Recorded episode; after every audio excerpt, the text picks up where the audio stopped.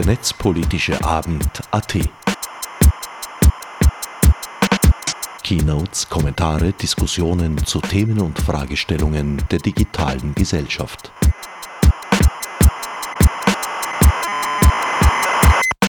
Herzlich willkommen zum 51. Netzpolitischen Abend AT, dem ersten netzpolitischen Abend im Jahr 2021. Wie üblich am ersten Donnerstag des Monats. Mein Name ist Bernhard Dobusch und ich darf heute diesen netzpolitischen Abend moderieren, der äh, üblicherweise von zwei bis drei Kurzvortragenden mit ihren äh, Kurzvorträgen bestritten wird. Heute äh, haben wir zwei Vortragende. Einmal Erwin Ernst Steinhammer, der gleich zum Thema Fediverse etwas erzählen wird und äh, dann im Anschluss Barbara Wimmer, die über Datenschutz im Bereich von Menstruations- und Dating-Apps etwas erzählen wird. Erwin Ernst Steinhammer muss ich eigentlich nicht äh, groß vorstellen hier in dieser Runde. Er hat bereits am Netzpolitischen Abend äh, vorgetragen. Er ist Aktivist bei Epicenter Works und ist im Vorstand vom Chaos Computer Club ich ein äh, auf Twitter überhaupt sehr bekannter netzpolitischer Aktivist und auch, das möchte ich dazu sagen, Teil des Organisationsteams vom Netzpolitischen Abend AT. Das gilt übrigens auch für Barbara äh, Wimmer, die dann den zweiten Vortrag bestreiten wird. So, jetzt habe ich genug äh, der eröffnenden Worte verloren und bitte dich, Erwin, äh, für deinen Vortrag zum Thema, was ist das Fediverse und warum ist es wichtig? Danke, ja, ähm, ich werde fast rot bei der Vorstellung. Ähm, auch weil ich im letzten Jahr beim Netzpad gar nicht zu viel gemacht habe das Thema ist ja, was ist das Fediverse und warum ist es wichtig? Das Fediverse ist quasi ein Social-Media-Netzwerk, ein dezentrales. Das wäre die Kurzfassung und dann könnte man den Vortrag schon beenden. Aber ich werde jetzt natürlich ein bisschen mehr dazu erzählen. Wir haben gestern Abend und heute Morgen gesehen, was passiert, wenn unsere Medienlandschaft die Infrastruktur der öffentlichen Debatte eine Person und deren AnhängerInnen hochspült, die das Fundament einer demokratischen Gesellschaft längst verlassen haben. Und über diese Infrastruktur der Meinungsbildung möchte ich eben heute mit euch reden. Eine der Grundlagen der Demokratie ist die Meinungsbildung und damit der öffentliche Diskurs. Früher stand dieser vor allem, fand dieser vor allem am Stammtisch, am Kirchenplatz oder in den klassischen Medien wie TV, Radio statt.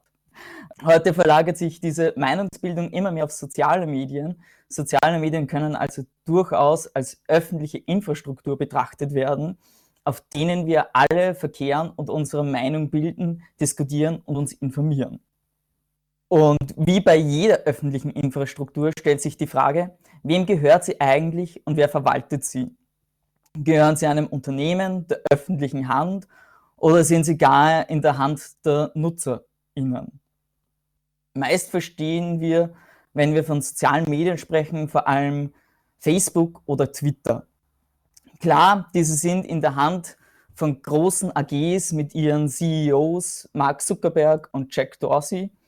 Aber auch wenn diese die großen Entscheidungen treffen, sind die kleinen genauso wichtig. Wer von euch kennt etwa die Person, die euren Content moderiert und darüber entscheidet, welcher Post sein darf und welcher nicht? Wer von euch weiß, wer außer euren FreundInnen bei Facebook noch mitlesen darf? Und wer entscheidet eigentlich über die Reihenfolge, in denen eure Postings angezeigt werden? Eine Abhilfe schafft hier das Fediverse. Ich werde jetzt keine konkrete technische Erklärung geben, aber die Grundlage sind die Standards ActivityPub und ActivityStream. Anders als bei den großen geschlossenen Plattformen und ähnlich wie beim offenen E-Mail-Standard ist man über ActivityPub und im Fediverse generell nicht darauf ähm, beschränkt, nur mit den NutzerInnen auf der eigenen Plattform kommunizieren zu können. Darum nennen wir die Plattform hier Instanz und wir können Nachrichten, Bilder, Events, Videos und vieles mehr instanzübergreifend austauschen. Es ist also eine Kooperation vieler Gemeinschaften. Und Gemeinschaft ist hier ein wichtiges Wort, denn die Instanzen werden nicht von einer großen AG, bei der die Aktionäre bestimmen, betrieben, sondern von Personen, die selbst Teil der Gemeinschaft sind. Aktuell meist von privaten Einzelpersonen, aber es stünde dem nichts im Wege, dass die Gemeinschaften auch durch Vereine oder Genossenschaften organisiert und betrieben werden. Und wichtig ist, dass sich diese Instanzen ihre Regeln selbst auferlegen, nach denen moderiert wird. Klar, sie beugen sich natürlich den lokalen Gesetzen, das ist ähm, der nächste Schritt. Und das führte dazu, dass viele Gruppen, die auf den großen Plattformen von Hass und Ausgrenzung bedroht wurden, ihre eigenen Instanzen gegründet haben, auf denen kein Platz für Homophobie, Rassismus oder Transfeindlichkeit ist. So entstanden im Fediverse zahlreiche Gemeinschaften, die sich um queere oder BIPOC-Themen drehen, aber auch Gemeinschaften, die sich mit Kunst, Literatur, Technologie beschäftigen. Dies heißt nicht, dass die Gemeinschaft daher nur mit ihrem, in ihrem eigenen Sud baden. Vielmehr sehen wir in wissenschaftlichen Studien und Untersuchungen, dass die NutzerInnen auf Fediverse-Instanzen durchaus ihre Kontakte instanzübergreifend knüpfen, also nicht nur auf ihre eigenen Instanz dann bleiben mit ihren Kontakten, weil das ihre Gemeinschaft ist, sondern durchaus bereit sind, auch mit ähm, Personen von anderen Instanzen zu kommunizieren und zu kooperieren. Diese Freiheit von den Moderationsvorstellungen großer Konzerne zog natürlich auch bald Rechtsextreme an. In der Grafik hier sehen wir diesen grünen Frosch, das ist äh, Gap, eine Plattform, auf der vor allem rechtsextremer Content geteilt wurde und, und eben Hass geschürt wurde, woraufhin danach eine Isolationsbewegung entstand. Die dachten hier eben, dass Eldorado für ihre verqueren Vorstellungen von Free Speech, aka freien Hass, äh, gefunden zu haben, um so zum Beispiel die Blogs ihrer Apps in App Stores zu umgehen. Jedoch war die Community im Fediverse, die genau vor solchem Hass geflüchtet ist, nicht bereit, sich diesem auszusetzen und so schufen sie eine Möglichkeit, Instanzen zu blockieren, die dieses gemeinsame Fundament unserer Gesellschaft verlassen haben. So wurden diese Instanzen einerseits vom Großteil des Fediverse isoliert, andererseits wurden sie auch von vielen Apps blockiert, wie zum Beispiel Tusky, die eben Zugriff auf Instanzen im Fediverse erlauben. Die Idee, selbstverwaltete Gemeinschaften zu haben, ist nicht neu. Sie nennt sich Pluralismus und ermöglicht eine Diversität an Meinungen in friedlicher Koexistenz, solange sie nicht das gemeinsame Fundament der Menschenwürde verlassen. Dies erkennt selbst Chantal Mouffe, Hauptvertreterin dieser pluralistischen Öffentlichkeit, an. Viel deutlicher bringt es aber Karl Popper mit seinem Toleranzparadoxon auf den Punkt. Wenn wir die uneingeschränkte Toleranz sogar auf die Intoleranten ausdehnen, wenn wir nicht bereit sind, eine tolerante Gesellschaft gegen die Angriffe der Intoleranz zu verteidigen, dann werden die Toleranten vernichtet werden und die Toleranz mit ihnen. Eben Sir Karl Popper 1945. Wir sehen durch diese strukturelle Änderung der Besitzverhältnisse übrigens einige Unterschiede vom Fediverse zu den klassischen geschlossenen Plattformen. So sind die ModeratorInnen Teil der eigenen Gemeinschaft und verstehen den sozialen Kontext von Postings.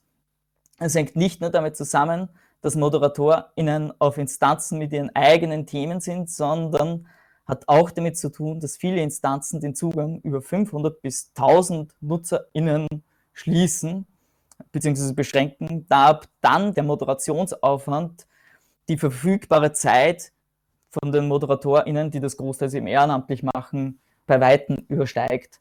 Es ist jetzt einerseits erstaunlich, dass es nicht der Aufwand für den Server ist, sondern eben der Moderationsaufwand, der das so übersteigt. Andererseits hat das aber eben auch die Konsequenz, dass im Fediverse ein Moderatorin auf ungefähr 750 NutzerInnen kommt. Bei den ganz großen Instanzen im Fediverse sieht es ein bisschen anders aus, aber das wird zunehmend kritischer betrachtet. Außerdem können die ModeratorInnen, die jetzt Teil dieser Community sind, sehr viel feiner reagieren und müssen nicht eine binäre Löschen- oder Behalten-Entscheidung treffen, sondern können mit den Postenden in Kontakt treten und sie auch überzeugen, wo sie eine rote Linie übertreten haben oder wo im Posting Kontextualisierung fehlt. Oft endet schon ein akkurates Content Warning, ob ein Post in Ordnung ist oder nicht. Also muss man übrigens auch wissen, dass viele Dienste im Fediverse Content Warnings direkt implementiert haben. Also das ist nicht nur dieser Text, sondern eben ein Warnungstext. Und dann kann man mehr anzeigen, falls man bereit ist, sich das anzeigen zu lassen.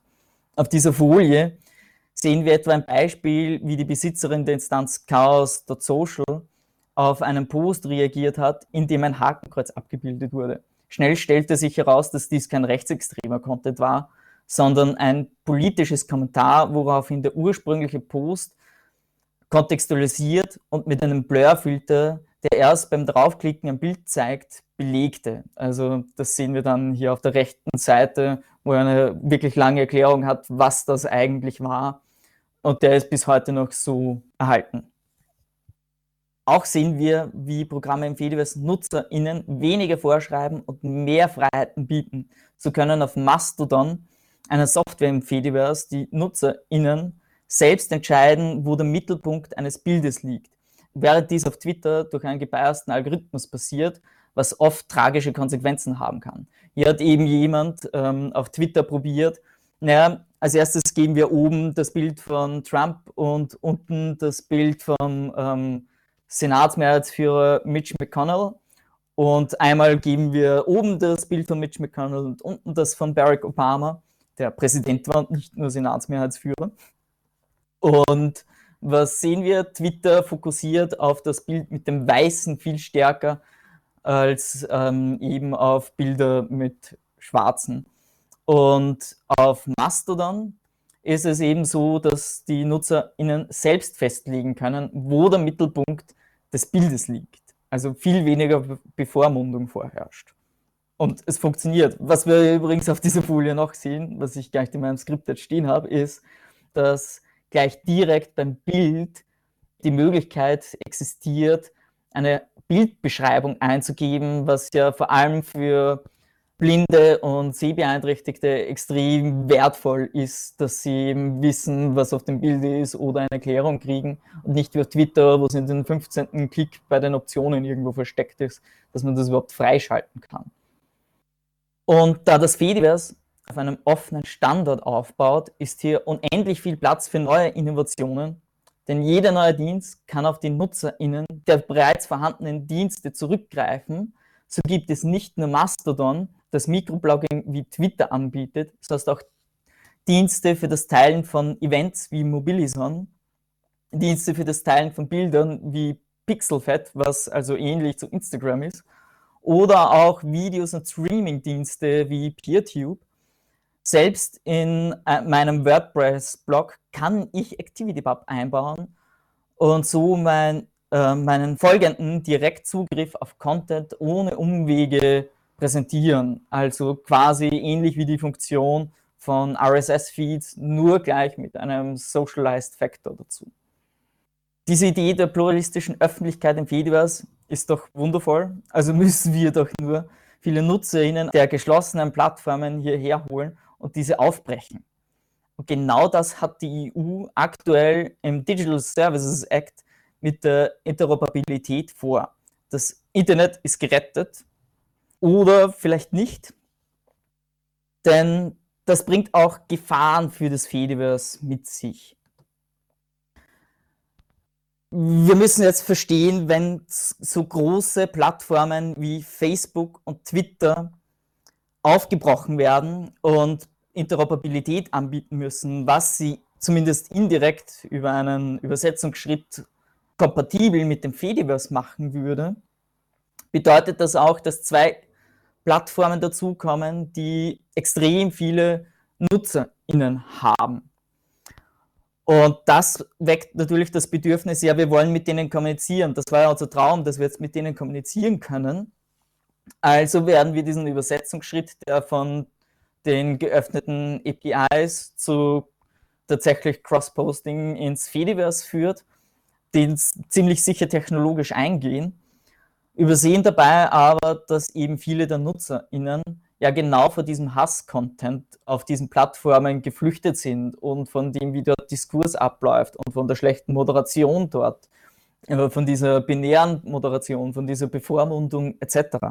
Also all das, was ich gerade aufgebracht habe, was im Fediverse besser ist, haben wir ja dort nicht. Und plötzlich wollen wir mit denen föderieren und bringen damit äh, deren NutzerInnen in Kompatibilität mit dem Fediverse. Also ist das alleine nicht die Lösung. Vielmehr brauchen wir auch Machthebel gegen diese, wie es die EU-Kommission hier eben bezeichnet, Gatekeeper. Und einer dieser Machthebel, die vorgeschlagen wurde, ist, dass eine Interoperabilität fix kombiniert sein muss mit einer User-Mobilität. Und User-Mobilität ist jetzt nicht dasselbe wie Datenportability aus dem DSGVO, weil die würde nur bedeuten, dass ich meine Daten dort exportieren und hier importieren kann. Das ist zwar schön und gut, aber da habe ich keinen Verifikationsschritt dabei, dass meine Identität von vorher meine neue Identität ist und ich sehe auch nicht zwangsweise die Kontakte mit. Also habe nicht zwangsweise wieder dieselben FollowerInnen und, und Folgende, die ich auf der alten Plattform hatte, auch wenn jetzt die Kompatibilität da wäre. Dafür würde es einen Verifikationsschritt brauchen und den müssen wir diesen Gatekeepern auch noch abbringen. Nur dann sind wir zumindest aus meiner Sicht relativ sicher, dass uns das nicht auf den Kopf fallen kann.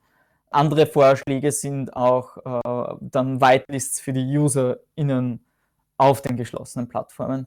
Und wir werden jetzt sehen, wie der Diskurs, den die Europäische Kommission losgestartet hat, also ja am Anfang vom ähm, politischen Prozess quasi ist, weil als nächstes kommt es ins EU-Parlament und in den ähm, Ministerrat der Europäischen Union, die dann verhandeln werden. Wir wissen, dass im Parlament einige Leute für mehr Interoperabilität stehen, die werden wir wahrscheinlich relativ leicht von dieser äh, auch User Mobility überzeugen können.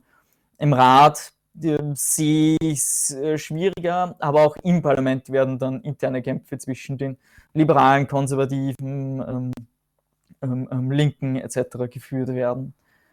Und mit diesem eigenen, eigentlich offenen Ende würde ich jetzt gern den Vortrag beenden. Danke. So, ja, vielen Dank äh, für diese Ausführungen. Ich glaube, äh, zumindest mir ist es jetzt einiges klarer geworden, was äh, quasi unter dem Fediverse äh, zu verstehen ist. Ähm, meine Frage richtet sich jetzt an die Zuhörerinnen, die inzwischen, die Zuhörerinnen-Schar ist inzwischen auf über 40 angewachsen. Und äh, wollte fragen, gibt es hier Fragen, die zum Beispiel hier in den Chat hineingestellt werden sollen oder könnten? Eine erste Frage kommt schon, oder zumindest sehe ich mehrere Teilnehmer tippen. Ansonsten ich finde schon mal cool, dass jemand den Beitrag ähm, von meiner Folie, was war's? Äh, von meiner Folie 5 hier, äh, in den Chat geteilt hat. Also ähm, alle, die jetzt nicht im Radio sind, können da jetzt auf diesen Link klicken. Also das Link zu diesem äh, Video, oder? De äh, genau. Decentralized Social Networks versus the Trolls. Äh, dieser Link ist hier im äh, Chat jetzt zu sehen, aber man findet sich auch, wenn man Decentralized Social Networks versus the Trolls googelt äh, oder wie auch immer sucht. Ah, die Barbara hat gleich einmal eine Frage gestellt, die ich fast übersehen hätte, nämlich wie erstellt man einen Account und wo, für alle, die es nicht wissen. Ähm, es gibt natürlich nicht nur, ähm, wie ich schon gesagt habe, Mastodon, auf dem es Mikroblogging gibt, sondern auch andere Seiten. Die beste Seite, die ich jetzt gefunden habe, ähm, Fediverse.party vorstellen, wo er auch entscheiden könnte, jetzt, na, ich bin eher so der visuelle Mensch, ich will was mit Bildern haben. Oder nein, ich will jetzt ähm, auch irgendwie so Gruppenfunktionen und nicht nur Mikroblogging haben. Die werden sich dann eher für sowas wie Pleroma entscheiden. Ähm, ich glaube, Pleroma hat so was Friendica. Ähm, ihr könnt das jedenfalls dort nachlesen.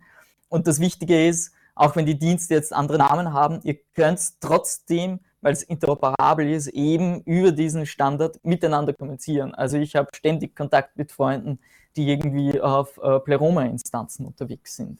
Äh, nächste Frage im Chat. Äh, wann erwartest du die, den fertigen EU-Beschluss zur Interoperabilität? Also wann wird es vermutlich Gesetz? Bin ich, glaube ich, noch der falsche Fra also Ansprechpartner, weil ich tatsächlich erst, als ich erfahren habe, dass die EU ähm, die Interoperabilität beschließen will, äh, mich näher eingelesen habe. Ich weiß also jetzt auch nicht, wie die Debatten davor waren. Es hat sich schon extrem verzögert, weil ähm, von der Leyen hat am Anfang ihrer Legislaturperiode, äh, ihrer, exekutiven Periode, ist sich eben dafür ausgesprochen, dass das irgendwie in den ersten 100 Tagen auf den Weg gebracht werden sollte. Jetzt das ist ein Jahr, glaube ich, ja, fast ein Jahr. Könnte also ein längerer Protest werden, vor allem vermute ich, dass eben auch durch diese Interoperabilitätsansprüche im DSA das eine große Lobbyschlacht werden wird, Und das ist gar nicht mal der größte Punkt in diesem Paket, weil es gibt dann noch Punkte in dem Paket, die noch viel mehr Lobbying erfordern werden, nämlich ähm, die ganzen Haftungsfragen etc. Ich glaube, wir haben da bald einen Netzpad-Talk dazu. Gibt es das?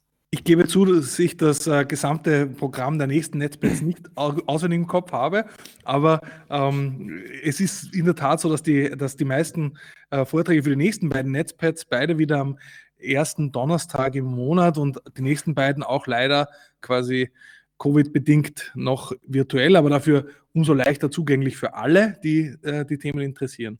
Äh, aber inzwischen äh, sausen die Frage, Fragen so nur der Reihe nach äh, hier in den Chat. Ich würde sie gerne vorlesen, damit Sie auch die Menschen, die uns nur zuhören, äh, mitbekommen. Äh, eine erste Frage bezieht sich auf ein großes Thema in den sozialen Netzwerken, gerade auch nach den Ereignissen. Ähm, dieser netzpolitische Abend findet ja statt am Tag nach der Erstürmung des oder ja, Erstürmung des Capitols äh, in den USA. Äh, nach diesen Ereignissen ist äh, das Fediverse irgendwie hier robuster, was was Verbreitung von Desinformation betrifft? Oder kann man da Faktenchecks, wie kann die Qualität durch Wahrheit verbessert werden? Ich glaube, das ist eine Frage, die sogar weit übers Fediverse hinausgeht. Eben am Fediverse haben wir diese ähm, vor allem Isolationsbewegungen von ähm, solchen Plattformen, die dann nur, also auf Verschwörungstheorien etc. ausgerichtet sind. Aber das schützt uns natürlich keineswegs davor, dass sich nicht doch irgendwann ähm, solcher Content durchsetzt, auch im Fediverse.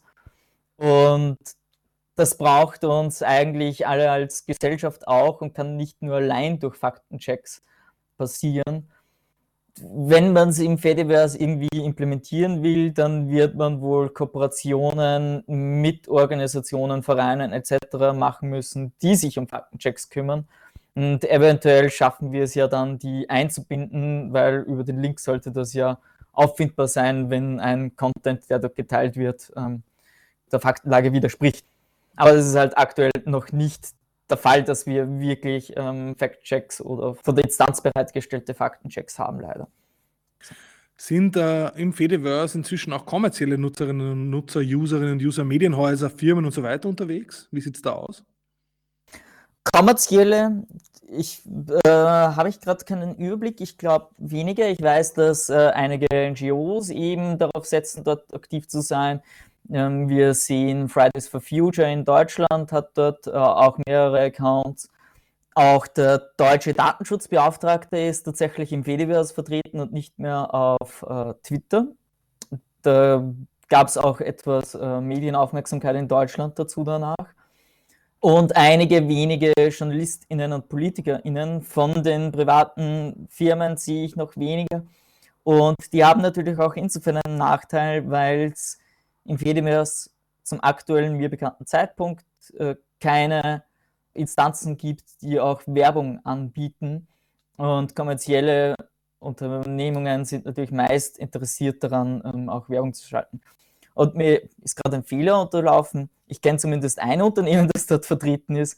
Das ist äh, Kumi.systems, glaube ich. Der bietet Serverinfrastruktur und so an. Ähm, ich habe jetzt noch eine Frage, da bin ich nicht ganz sicher. Ich werde dann weiterreichen. Da gab es nämlich bereits quasi, das äh, möchte ich auch nur einberichten, im Chat Fragen, die äh, dort auch gleich beantwortet wurden, nämlich die Frage, gibt es Fediverse-Instanzen, die als Gateways, also als Tore zu einzelnen Kanälen der großen Plattformen wie Twitter, YouTube oder Instagram äh, funktionieren, so äh, oder ist das unerwünscht äh, in, der, in der Netiquette des Fediverses? Dann kam eine Antwort gleich im Chat und vielleicht kannst du dann trotzdem noch zwei, drei Sätze dazu verlieren. Ich, äh, nein, das ist so nicht vorgesehen, aber manche Leute verwenden Multi-Post-Clients, also wenn Sie zum Beispiel Fediverse und Twitter gleichzeitig bedienen wollen, das ist für mich auch eine interessante Information, weil ich habe auch einen Mastodon-Account, aber der wird sehr stiefmütterlich von mir nur bespielt, äh, neben meinem Twitter-Account und die Frage dann war gleich, gibt es da Empfehlungen für so etwas?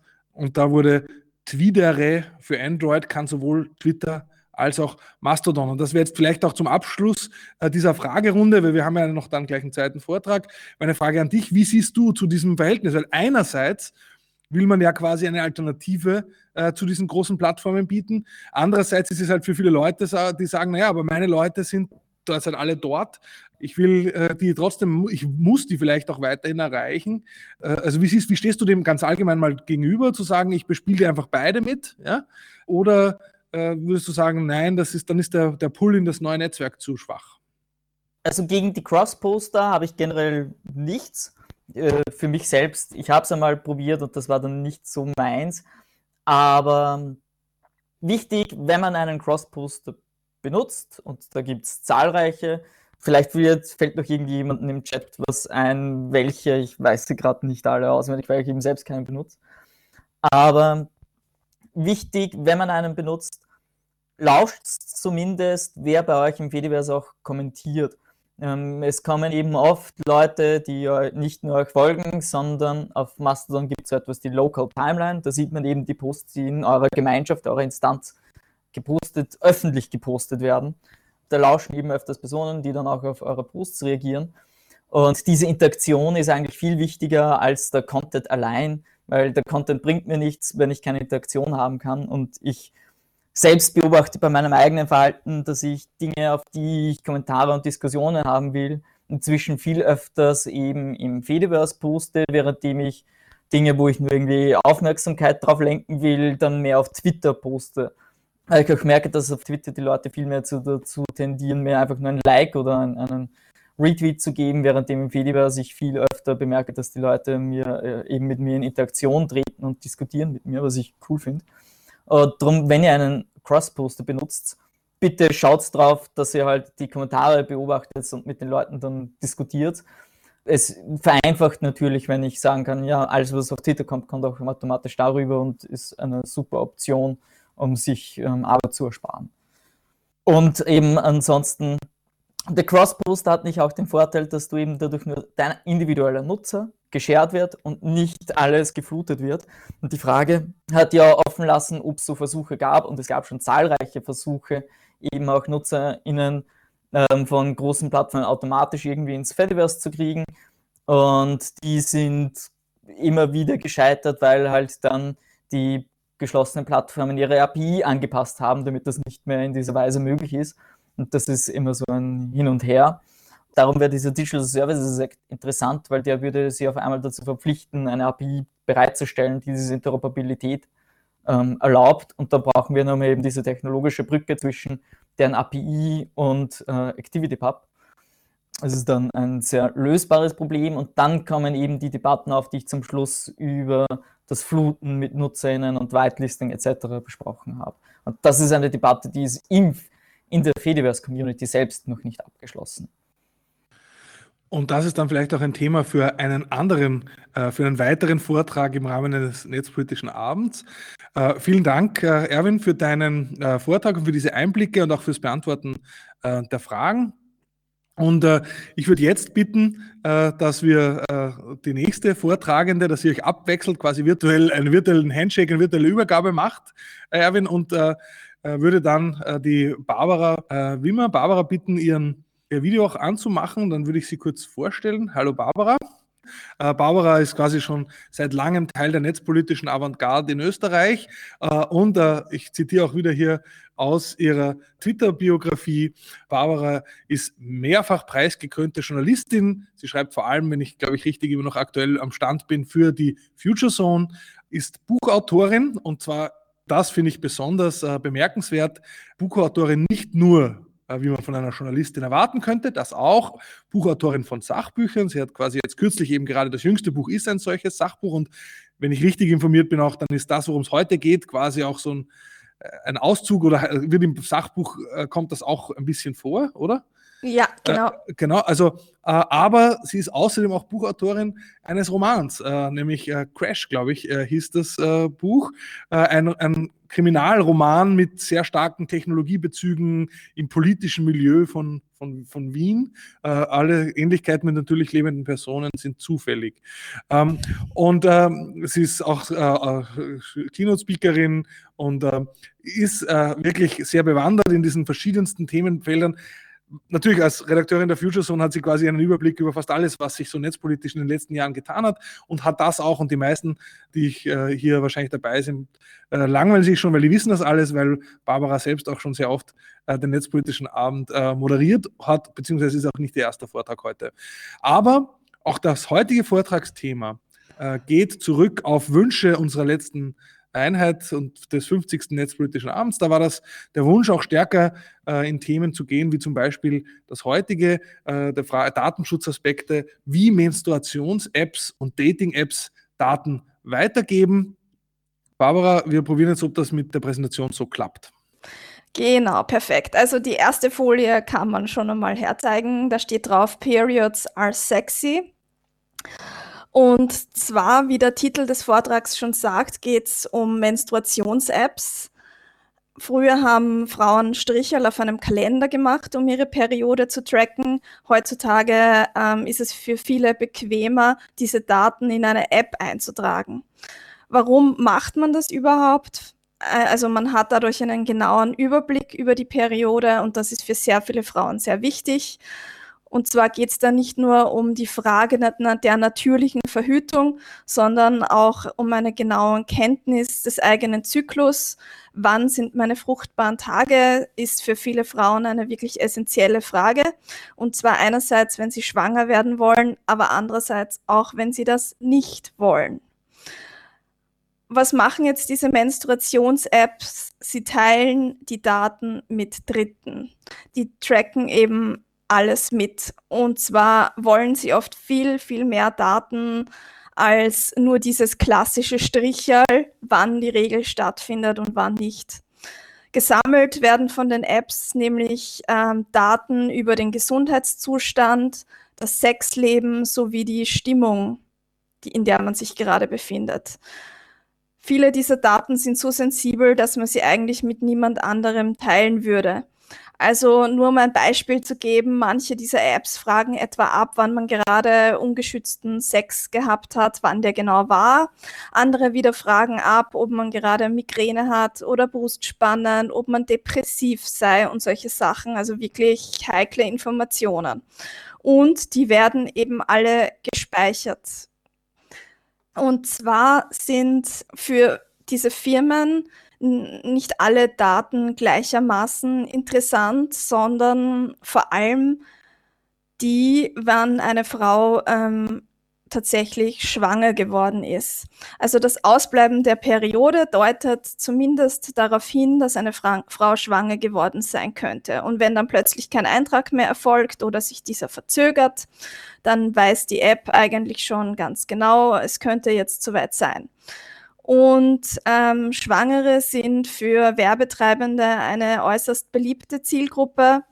Unternehmen zahlen äh, viel, viel mehr ähm, für Daten von Schwangeren und zwar bis zu 1,5 Dollar, während Daten von anderen Personen nur ungefähr 10 Cent wert sind. Und je mehr man weiß, desto mehr sind die Daten wert. Und ähm, wenn man weiß, wann die Periode ausbleibt, kann man sich dann auch ausrechnen, wann ungefähr das Kind zur Welt kommt. Und das ist natürlich dann ein super Informationsgau. Auf der nächsten Folie geht es äh, noch ganz kurz um einen kleinen Exkurs weg von Apps äh, hin zu Schwangerschaftsboxen. Denn die gibt es nämlich auch.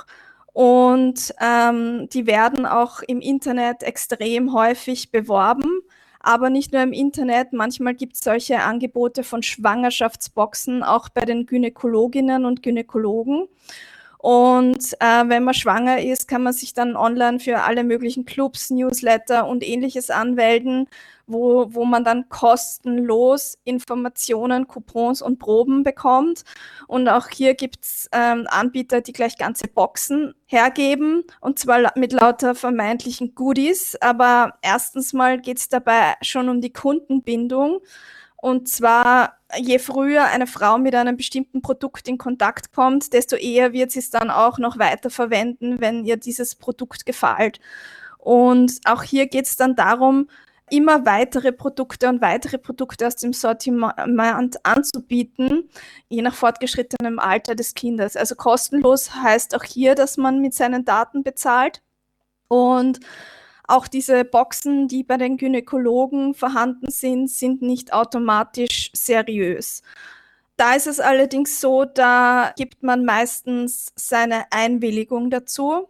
Anders als bei, bei den Menstruations-Apps, worauf ich nachher noch einmal zum Sprechen komme, ist es bei den Boxen so, dass man, wenn man sie im Internet bestellt, auf jeden Fall fix ankreuzt, die Daten dürfen verwendet werden. Während das bei den Menstruations-Apps äh, nicht so ist, da werden die Daten ungefragt weitergegeben, mit Dritten geteilt. Muss man auch ganz klar dazu sagen. Aber wenn man so Schwangerschaftsboxen bestellt, sollte man sich auf jeden Fall auch bewusst sein, was man da eigentlich gerade macht. Die nächste Folie besteht hauptsächlich aus einem Link und zwar zu Privacy International. Die haben nämlich eine Studie gemacht, Nobody's Business but Mine, How Menstruation Apps are Sharing Your Data. Und zwar hat die britische NGO einen ausführlichen Test darüber gemacht, wie diese Daten mit den Nutzerinnen weitergegeben werden. Also die haben sich nicht nur die Nutzungsbedingungen angeschaut, sondern die haben das auch technisch analysiert und haben dabei festgestellt, dass die meisten der Apps diese Daten mit Dritten teilen und zwar vor allem mit Facebook. Jeder dieser Anbieter, die sie untersucht haben, ähm, hat die Daten mit Facebook geteilt. Die Nutzerinnen, wenn die die App installieren, werden aber nicht darauf hingewiesen.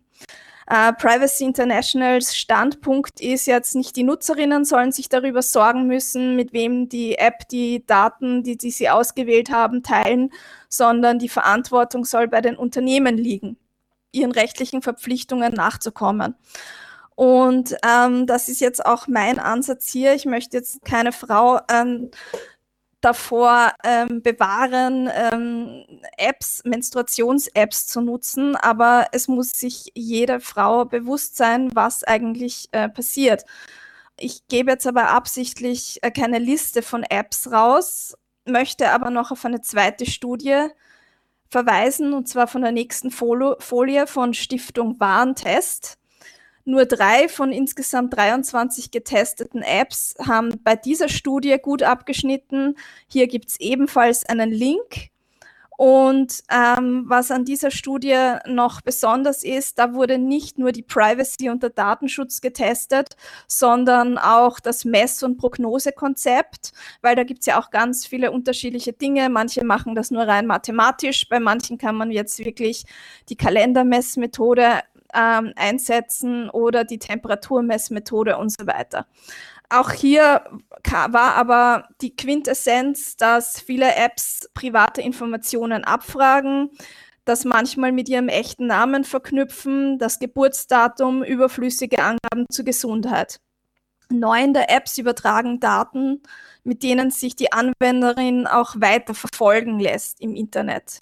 Nur zwei Android-Apps und eine iOS-App haben bei diesem Test gut aus abgeschnitten. Das Problem ist aber, die meisten bestimmen die fruchtbaren Tage und die Regelblutung nicht wirklich zuverlässig, sondern eben nur mit einer Methode, wo man das irgendwie eintragt und dann wird eine Wahrscheinlichkeit berechnet. Und je nach Datenqualität und je nach Regelmäßigkeit ist das dann gut oder weniger gut.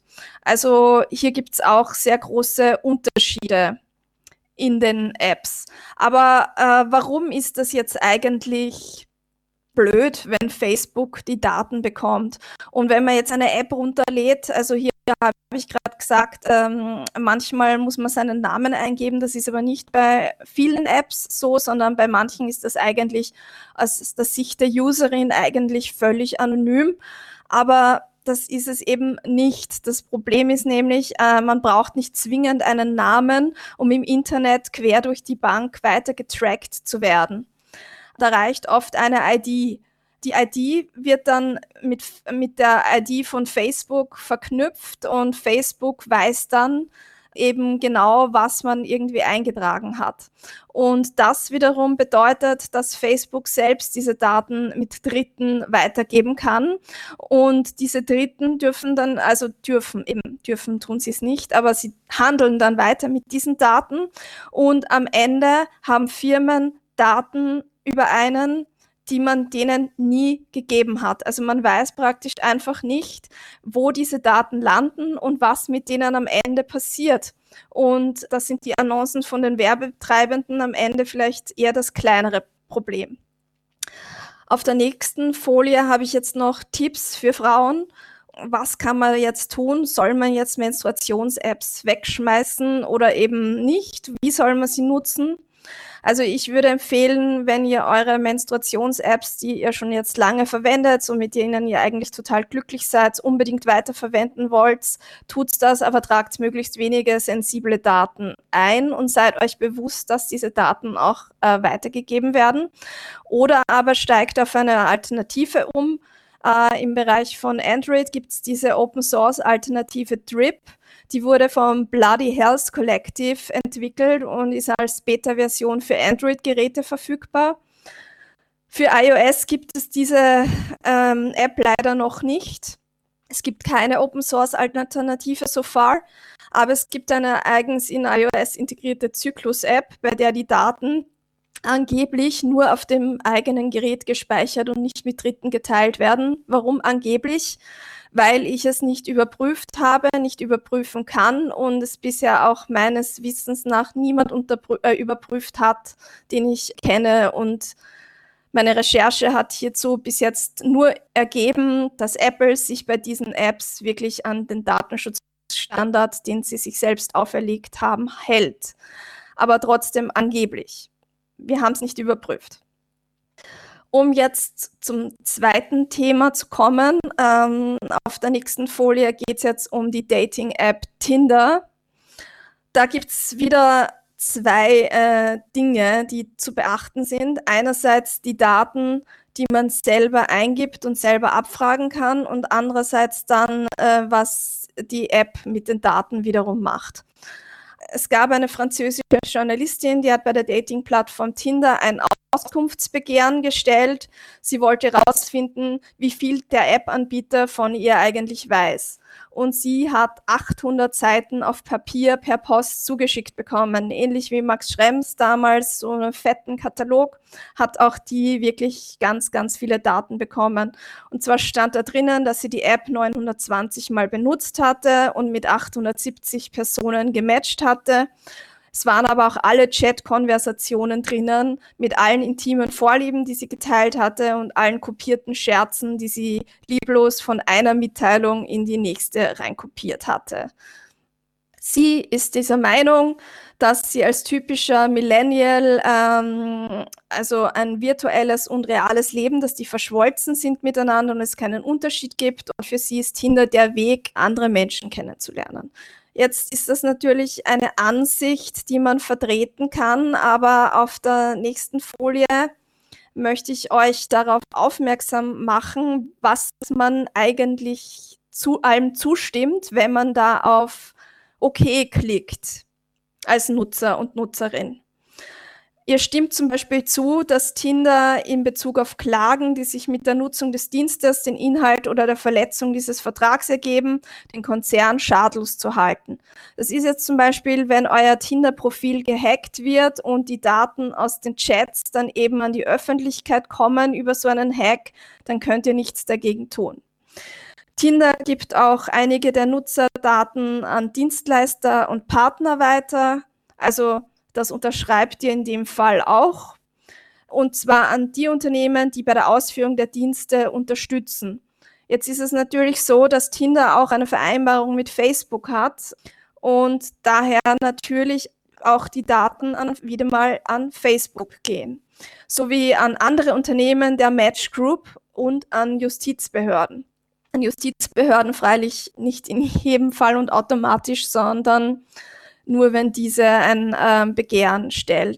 Zur Match Group gehören übrigens Unternehmen wie Tinder, OK Cupid, Plenty of Fish, Match, Meetic, Black People Meet, Love Scout 24, Our Time, Pairs und die App Twoo. Also nicht nur Tinder, sondern auch OK Cupid und Twoo, alles äh, drei beliebte Dating-Apps auch in Österreich gehören da dazu. Und das Unternehmen weiß dann äh, nicht nur, dass man auf Tinder ist, sondern man ist dann auch noch auf Twu und man ist dann auch noch auf auf OkCupid und all diese Daten hat dieses Unternehmen dann über einen und je nachdem, welche Plattform dann man mehr nutzt. Naja, also das Datenkonglomerat über einen wächst. Jetzt ist es aber so, dass auch hier es eine ausführliche Studie gegeben hat ähm, zu diesen ganzen Dating-Apps. Und da gibt es ja neben Tinder, OkCupid und was weiß ich noch viel mehr, zum Beispiel Grinder, eine App, die speziell für Homosexuelle entwickelt wurde. Und norwegische Verbraucherschützer haben zehn Apps untersucht. Und von diesen zehn Apps wurden Daten an mindestens 135 Drittfirmen weitergegeben. Und zwar aus komplett unterschiedlichen Bereichen, aus der Bereichung Werbung und aus den Bereichen Profiling. Bei manchen dieser Apps gibt man ja halt auch wirklich heikle Daten an, die sexuelle Orientierung. Wenn man eine bestimmte App wie Grinder nutzt, ist das dann irgendwie schon klar. Dann äh, geben aber auch viele, die nicht ähm, einen Partner oder eine Partnerin kennen wollen, sondern vielleicht bei denen es nur um andere Interessen geht, geben dann halt auch ihren HIV-Status an oder ihre sexuellen Vorlieben. Manchmal werden auch politische Meinungen geäußert und, und manchmal schreiben auch Leute rein, sie wollen gemeinsam Drogen konsumieren. Viele dieser Dating-Apps sammeln diese Daten aber eben nicht nur zum Matchen mit dem geeigneten Partner, sondern geben sie so weiter, dass die Nutzer nichts davon mitkriegen. Und äh, auch das ist nicht nur legitimiert mit den Apps, sondern auf der nächsten Folie zeige ich her, wie diese Studie heißt, die das genau untersucht hat. Und zwar ist das Out of Control, außer Kontrolle auf Deutsch übersetzt. Und an der haben auch ähm, Österreicher mitgewirkt, und zwar maßgeblich. Und zwar einer, der beim Netzpart schon vorgetragen hat, Wolfi Christel, der sich ganz viel mit der Datenökonomie auseinandersetzt, hat da die Verknüpfungen analysiert. Und ähm, es war auch der Datenschutzverein None of Your Business von Max Schrems involviert. Der hat allerdings sich eher die rechtliche Seite angesehen. Hält, halten sich diese Unternehmen jetzt eigentlich an das Recht oder was ist das, was die machen, eigentlich komplett illegal? Und diese Studie zeigt eben auf, wie diese AdTech und Profiling-Branche funktioniert. Und all diese Daten, die über die diversen Apps gesammelt werden, werden nämlich auch zur Profilerstellung von Verbrauchern genutzt. Und zwar ohne, dass wir jemals dafür eine Einwilligung gegeben haben.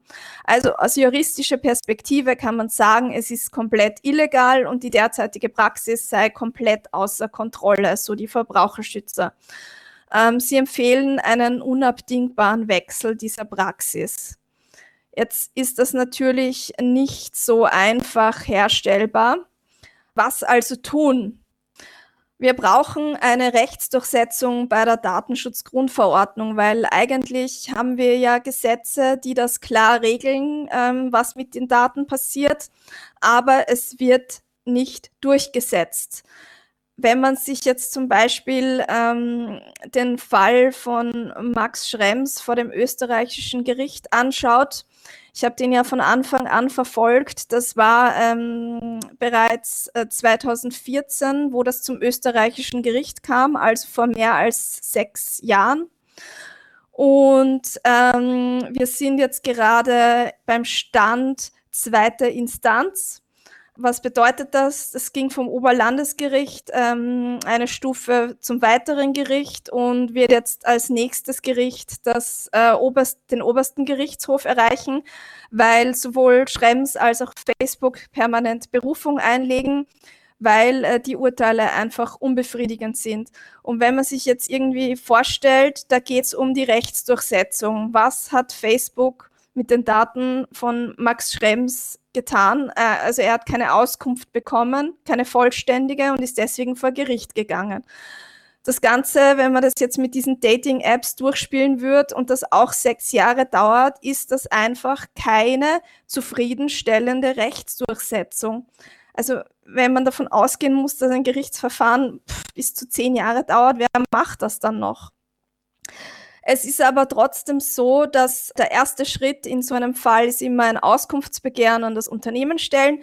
Ich habe natürlich ähm, auch an meine Daten von Tinder angefordert. Anders als diese französische Journalistin habe ich äh, nur einen Link bekommen. Den konnte ich allerdings nicht mehr aufrufen, weil ich mein Profil deaktiviert hatte. Und wenn man das deaktiviert hat, kann man wiederum seine eigenen Daten nicht mehr abfragen. Das ist natürlich auch etwas, was man vor die österreichische Datenschutzbehörde bringen könnte. Habe ich in meinem konkreten Fall allerdings nicht oder noch nicht getan. Es ist so, dass wenn man in Österreich so etwas vor die Datenschutzbehörde bringt, äh, erreicht man in erster Linie mal, dass man vielleicht seine Daten von dem Unternehmen bekommt. Wenn man seine Daten dann tatsächlich bekommt, ist es da aber schon wieder zu Ende. Also es wird kein Verstoß jetzt festgestellt und das Unternehmen muss in der Regel auch kein Bußgeld oder sowas zahlen. Es ist aber sehr wohl äh, möglich, äh, Sachen auf Schadenersatz zu klagen, nur dafür bin ich jetzt nicht die Spezialistin und ich rede jetzt auch schon sehr lange, deswegen möchte ich bald zum Ende kommen. Aber also was mir auch noch einmal ganz wichtig zu betonen ist, äh, ihr macht nichts falsch, wenn ihr diese Apps nutzt. Sie, haben, sie agieren aber illegal und ihr müsst wissen, was die Apps mit euren Daten machen und selbst entscheiden, ob ihr sie weiter nutzt. Bei Tinder ist es so, Datenanfragetipps auf der nächsten Folie. Das Profil von Tinder kann man auch ganz löschen. Deaktivieren alleine hilft nämlich nicht. Die Daten aus der Vergangenheit bleiben trotzdem weiterhin gespeichert. Und wie erwähnt, ihr könnt eure Daten anfordern. Jetzt noch ganz zum Ende. Was könnt ihr generell tun? Natürlich macht Sinn, Apps zu boykottieren, die sich nicht an Privacy und Security by Design Prinzipien halten. Ihr könnt natürlich auch so Vereine unterstützen wie äh, None of Your Business oder auch Epicenter Works, die sich in diesem Bereich für euch als Zivilgesellschaft einsetzen und eben solche Verfahren anregen und einklagen. Äh, hier zuständig sind vielleicht auch noch ein bisschen die Verbraucherschützer, also der VKI. Dann geht es aber auch sehr viel um digitale Selbstbestimmung. Überlegt euch ganz genau, welchen Dienst ihr zu welchem Zweck nutzt und was für Daten ihr wirklich eingebt. Und das Wichtige ist, teilt dieses Wissen auch mit anderen und klärt sie auf finde ich persönlich als ganz wichtiger Teil, weil wenn wir uns das immer nur in einer Bubble erzählen äh, und das vielleicht eh schon alles wissen, dann trägt sich dieses Wissen leider nicht weiter. Und genau darum soll es aber gehen. Und um jetzt dann noch auf der nächsten Folie fast zum Abschluss zu kommen, wir müssen uns alle bewusst mit Technologie befassen, statt darauf zu vertrauen, dass es einfach nur die anderen tun. Also ihr müsst nicht irgendwie bei jeder Apps wirklich alles ganz genau analysieren, aber fragt euch einfach regelmäßig, was dürfen meine Apps eigentlich und was, was ist über sie zu finden. Wann hat man zuletzt die Passwörter geändert und so weiter. Habe ich alle meine Nutzerkonten im Griff? Es ist wichtig, hier einfach bewusste Entscheidungen zu treffen und ähm, digitale Selbstbestimmung ist nicht nur was für Nerds, sondern das kann wirklich jeder und deswegen ist es ganz wichtig, erzählt es weiter. Ja, dann habe ich hier nur noch ähm, mein Buch, was ich euch hier live auch zeigen kann. Also das Kapitel Apps ist eines dieses Buches. Es geht aber auch noch um ganz viele andere Themen. Äh, es geht darin auch um die Privacy von Smart Homes und auch die Security von vernetztem Kinderspielzeug, Connected Cars, aber auch Smart Cities. Und es ist total schwer, generell Tipps zu geben. Deswegen möchte ich einfach wirklich für jedes Thema einzeln ein paar Anregungen liefern, mit denen man dann vielleicht weiterkommt. Ja, also danke fürs Zuhören und eure Aufmerksamkeit. Vielen Dank, äh, liebe Barbara, für deinen äh, Vortrag. Und äh, es gibt auch, glaube ich, schon die ersten Fragen im Chat. Ich werde es wieder vorlesen. Mhm. Also abgesehen von einiger Verwunderung, warum so viele Menschen dermaßen viele private Dinge in Apps tipseln. Mich wundert das nicht so. Ich mache das selber auch teilweise. Aber die erste Frage, an, die ich da gefunden habe, ich hoffe, ich habe keine übersehen, sonst bitte ich um Hinweise. Gibt es überhaupt eine wirklich datenschutzfreundliche Dating-App? Oder ein solches Datingportal. Also äh, man muss natürlich, wenn man einen guten Match finden will, äh, etwas über sich preisgeben. Also wie kann man da Privacy by Design überhaupt dann umsetzen in so einem Kontext? Anders als bei den Menstruations-Apps ist mir tatsächlich noch keine datenschutzfreundliche Dating-App untergekommen. Aber das umzusetzen halte ich technisch schon für möglich es ist ja, es, ist ja nicht gesagt, dass ähm, man diese Daten als Unternehmen wirklich sammeln und weitergeben muss. Also man kann das ja so programmieren, äh, dass das Unternehmen selbst gar keinen Zugriff auf diese Daten hat. Bei dieser Menstruations-App bei Apple liegen die Daten zum Beispiel ausschließlich auf dem Gerät. Ich bin mir sicher, das kann man bei Dating-Apps eigentlich auch machen somit ist es so, dass man, wenn man will, das sicher programmieren kann, dass man beim Daten natürlich Daten von sich preisgeben ähm, wird, irgend, weil sonst hat ja das ganze Daten keinen Sinn, ist, ist ähm, eine andere Sache. Es geht ja eigentlich nicht darum, dass man da Daten von sich preisgibt äh, einer anderen Person gegenüber, sondern dass das Unternehmen das alles speichert und mit anderen teilt. Erwin hat mich noch hingewiesen, dass noch weiter oben im Chat der Hinweis war, dass nicht nur Frauen menstruieren. Ja, ich sehe jetzt sonst äh, vorerst keine weiteren äh, Fragen im Chat. Dann würde ich die Gelegenheit oder die Chance ergreifen und nutzen und ähm, darf ich dich diese persönliche Frage stellen? Du kannst natürlich verweigern. Nutzt du selber auch diese Apps? Also hast du die für die Recherche nur genutzt oder nutzt du äh, solche Apps auch privat? Oder hast du dann die Testsiege einfach dir rausgesucht? Oder äh, wie, wie ist da dein persönlicher Zugang dazu?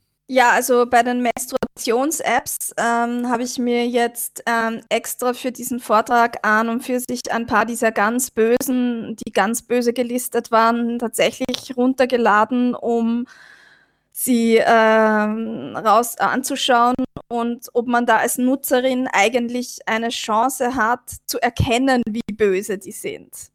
Und mir ist ähm, aufgefallen, ja, ähm, äh, man kann es zumindest daran erkennen, wenn man sich bereits mit seinem Facebook-Konto einloggen muss, dann kann man auf jeden Fall einmal fix davon ausgehen, dass diese Daten auch an Facebook gehen.